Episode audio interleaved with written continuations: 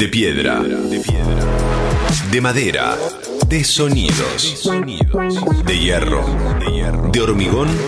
O de palabras. El mundo está formado por puentes. ¿Cómo se llega de un lugar a otro? ¿Qué artificio une dos puntos? Puentes. Con Diego Tomasi. En maldita suerte.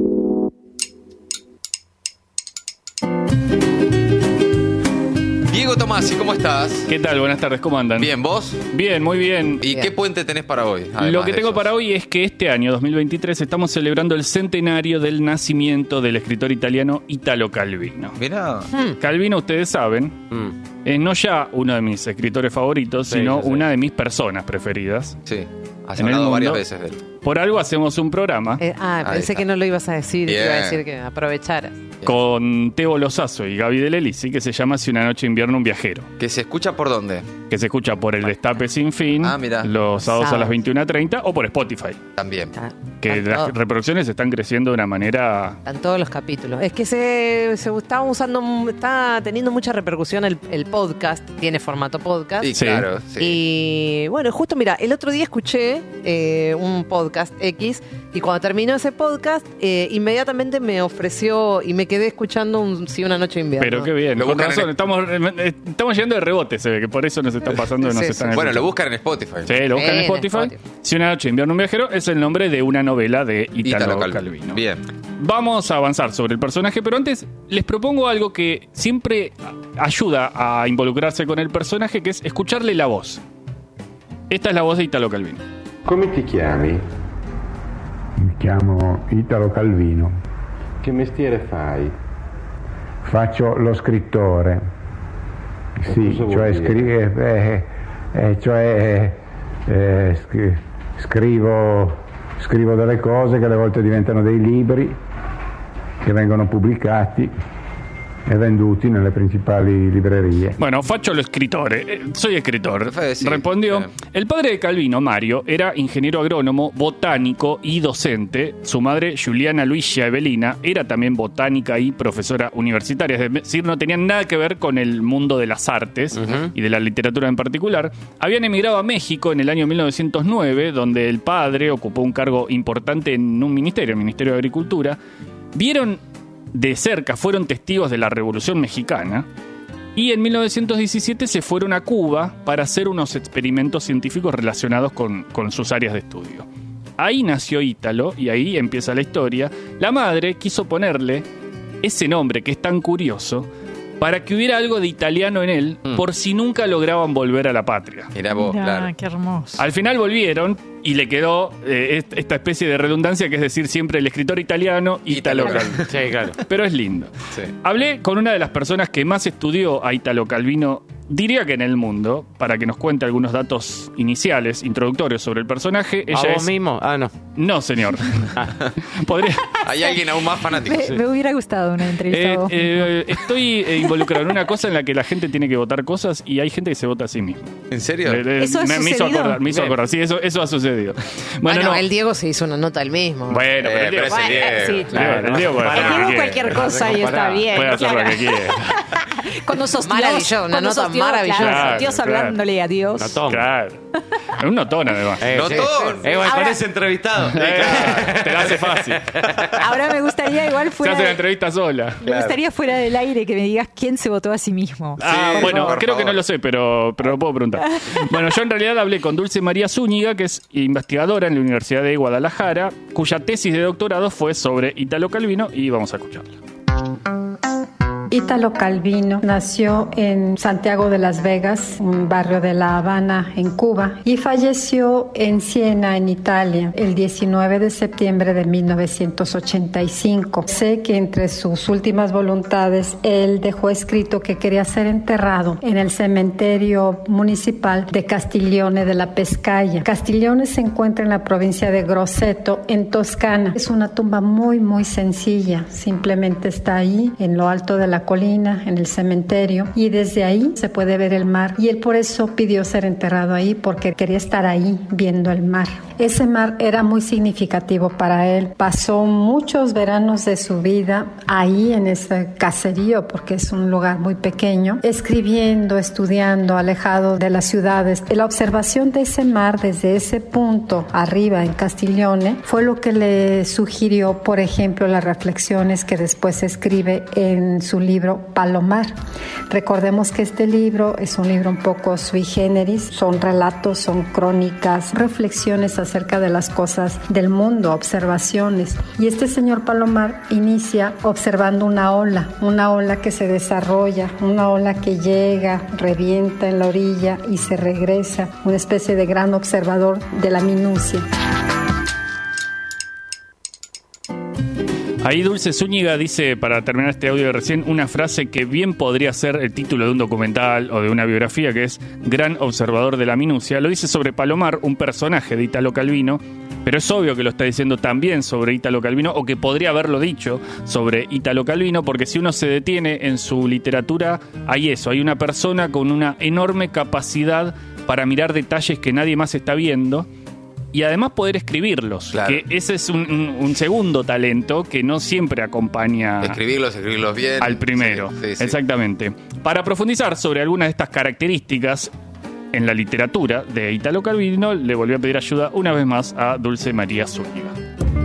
Si me preguntan cuáles son para mí las características más sobresalientes de la literatura de Italo Calvino, yo diría que es su gran imaginación, su gran calidad de fabulador, de inventarse mundos, de inventarse historias. ¿Por qué es tan fascinante su literatura? Porque es muy sencillo, que te cautiva de inmediato. Por ejemplo, quien que haya leído Las ciudades invisibles la olvida, las olvida, estas ciudades magníficas de nombres femeninos, estas ciudades del futuro o, o bien ciudades del pasado, porque también ahí hay reminiscencias en toda la literatura de Calvino del pensamiento antiguo, del pensamiento generador, del pensamiento primigenio, a la vez que adelanta, hace metaficción, hace que la literatura reflexione sobre sí misma. Acabo de mencionar las ciudades invisibles y quien ha leído ese libro, pues difícilmente lo va a olvidar y difícilmente no va a recordarlo cuando ve una ciudad extraordinaria o cuando se asoma por un balcón y alcanza a ver una perspectiva en la ciudad. En fin, es, es un libro que se queda realmente en, en la mente de los lectores. Calvino es un puente, podemos decir, entre muchas cosas. Por un lado, nació en Cuba, pero vivió y murió en Italia con el italiano como lengua. Como dijimos, es un escritor italiano. Fue parte del Partido Comunista Italiano. También fue parte del grupo francés Ulipo o Taller de Literatura Potencial. Y además, quizás pasaba uno, no sé, por el barrio de Gracia en Barcelona y en un bolichito estaban Calvino, su esposa Chichita, Julio Cortázar, su esposa Aurora Bernardes. Ah, una mesa. Claro, y por ahí estaban Calvino y Aurora, es decir, cruzadas las parejas, pidiéndose una manita de cerdo. Y los otros dos, Chichita y Cortázar, repudiando la elección de la manita de cerdo. Y esto podía pasar, o sea, esto sucedía. Claro. Eh, además de todo esto, Calvino es un puente entre todas las literaturas posibles. Las literaturas pasadas y futuras, las escritas y las por escribir. Le pedí un detalle más a Dulce María Zúñiga sobre este escritor italiano.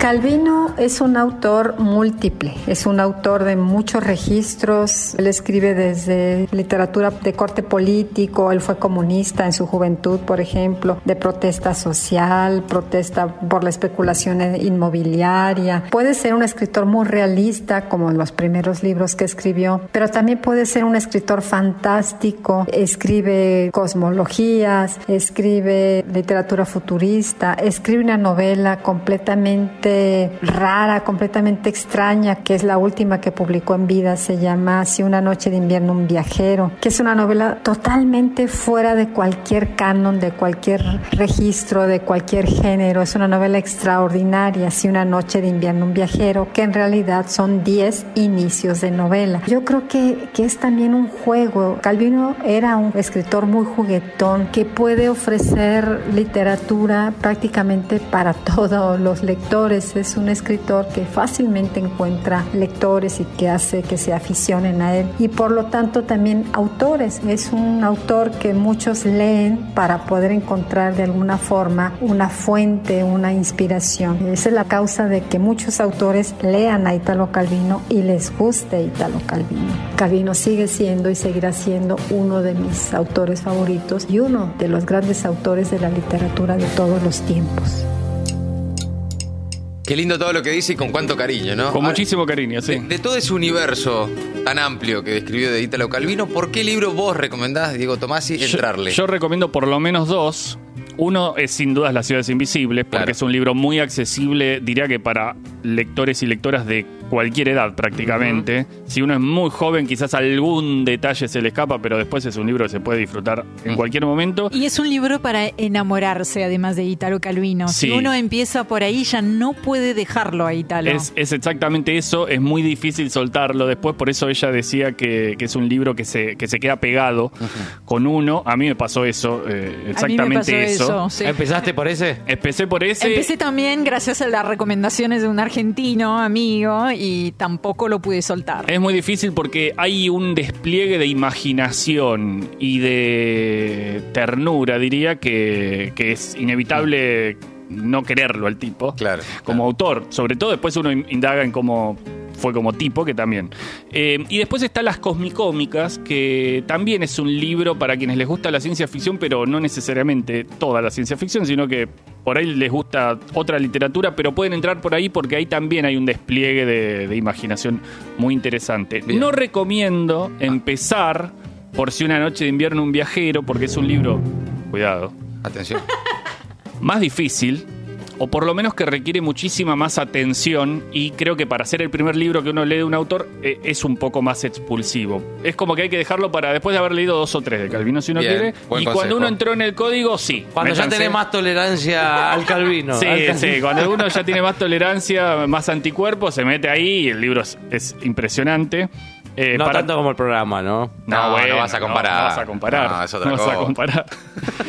Otros, otros lenguajes son. Eh, Exactamente. Bueno, yo les quiero em, desear algo a ustedes Ay, qué lindo, y a ¿no? los oyentes. Les quiero desear la posibilidad de leer al menos un párrafo de la obra de Ítalo Calvino hoy y todos los días que les queden de vida.